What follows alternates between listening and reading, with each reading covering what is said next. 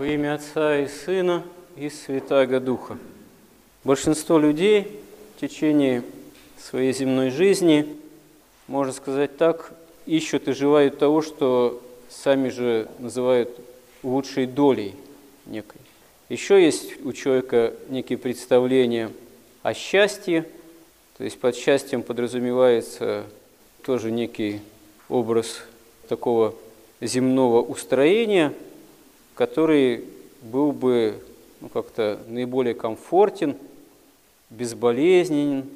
Вот. И это все, в общем-то, человеком осмысляется, осознается чаще всего не применительно к Богу, не применительно к Евангелию, не применительно ко Христу Спасителю. Потому что часто вот в таких обыденных земных рациональных представлениях о том, что вообще такое счастье, Бог, он выводится за скобки. Ну, Бог просто-напросто мешает. Мешает некими абсолютными, можно сказать, крайне высокими нравственными требованиями, которые так или иначе человеку все-таки от Бога адресованы. И вот человек, когда там, осознанно, ну, когда в большей степени осознанно, а когда и в меньшей степени осознанно, неосознанно, можно сказать, примеряет на себя некие высокие нравственные заповеди, он пытается из кожи вон вылезти, но только чтобы так их перетолковать, чтобы они не были как-то трудноисполнимы или вообще не имели бы к нему отношения, или бы были представлены чем-то таким архаичным, прошедшим давно, неактуальным. И вообще, если в разные периоды ну, более-менее недавней человеческой истории, то было вообще модно восставать в открытую на Бога, его отрицать, как у нас было в определенный момент советской истории, вот, то воцарилась так называемая политкорректность на Западе и толерантность, которая по сути своей является тем же безбожием.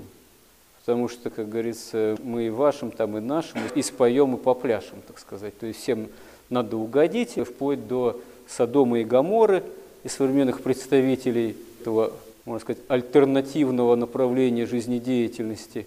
Вот. Про всех надо сказать, что все по-своему хороши, достойны существования. Вот, а кто говорит, что извращенцы – это извращенцы, это уже преступление.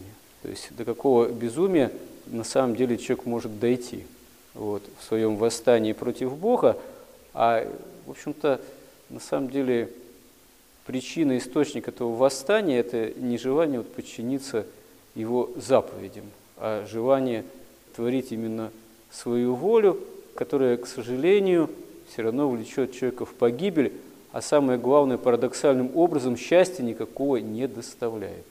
Вот человек хочет отделаться от Бога, чтобы, как ему кажется, зажить спокойно и по-земному счастливо. А когда это происходит в жизни человека или там порой отдельных групп там, или целых народов, вдруг все благополучие это оказывается эфемерным. И порой бывают такие исторические периоды, когда целые народы испытывают великие бедствия. А бывает просто отдельный человек, что-то он все тужится, пыжится, из себя изображает, куда-то там по какой-нибудь карьерной лестнице лезет, иногда вообще по трупам впрямую. Вот он залез по этой лестнице какой-то там карьерный, социальный, материальный наверх, вот, и что? а ничего. То, что очень часто при этом душевная опустошенность, болезни, утрата вообще какого-либо смысла жизни, совершенно вещь не то чтобы элементарная, а неизбежная. Потому что действительно без Бога не до порога чего-либо и вообще и собственной души в том числе.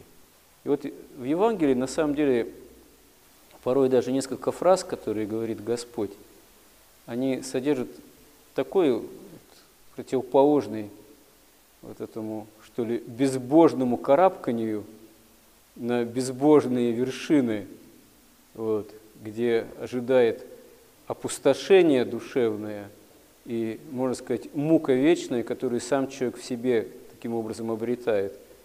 Вот. Ну, буквально несколько слов порой, если услышишь, откроешь в Евангелии, абсолютную ценность представляют, и причем они совершенно простые. Вот как Господь говорит, что не судите, не судимы будете. Не осуждай, не будешь осужден. Прощайте, и прощены будете. И чем можете поделиться, будьте готовы делиться с другими, и с вами тогда поделятся мерой доброй, такой насыщенной, которая сама по себе даже будет не мерой, ну так перефразировав уже свое Евангелие, а будет таким величайшим избытком и материальных, и душевных, и духовных благ. А всего-то надо не осуждать, не судить, учиться уметь прощать, учиться действительно делиться и собственную греховность видеть. Потому что Господь говорит в Евангелии, ну чего ты хочешь сучок из глаза брата своего вынуть, а бревна в собственном глазу не замечаешь. И даже Господь это не один раз повторяет, что, ну вот, действительно, человек, очень часто пыжимся мы, и так, и сяк, рядом судим про ближних, там, друзей, родственников, соработников, там, правительство, народы, и то, и то не так, и это не так, и в общем, всех осудили, всех критики подвергли, ближних, дальних, кого угодно. И что после этого, благодать приходит? Да нет, что-то как-то легче от этого чуть не становится. Вот. Хотя вроде все справедливо, все правда же, все правда. А что правда? Вот Господь распят на кресте, вот она правда распятая.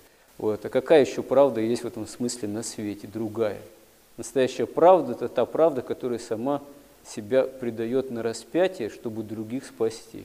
И никого в этом смысле не осуждает, а молится за всех этих, так сказать, беззаконников, что, Господи, прости им, Отче Небесный, не ведают, что творят.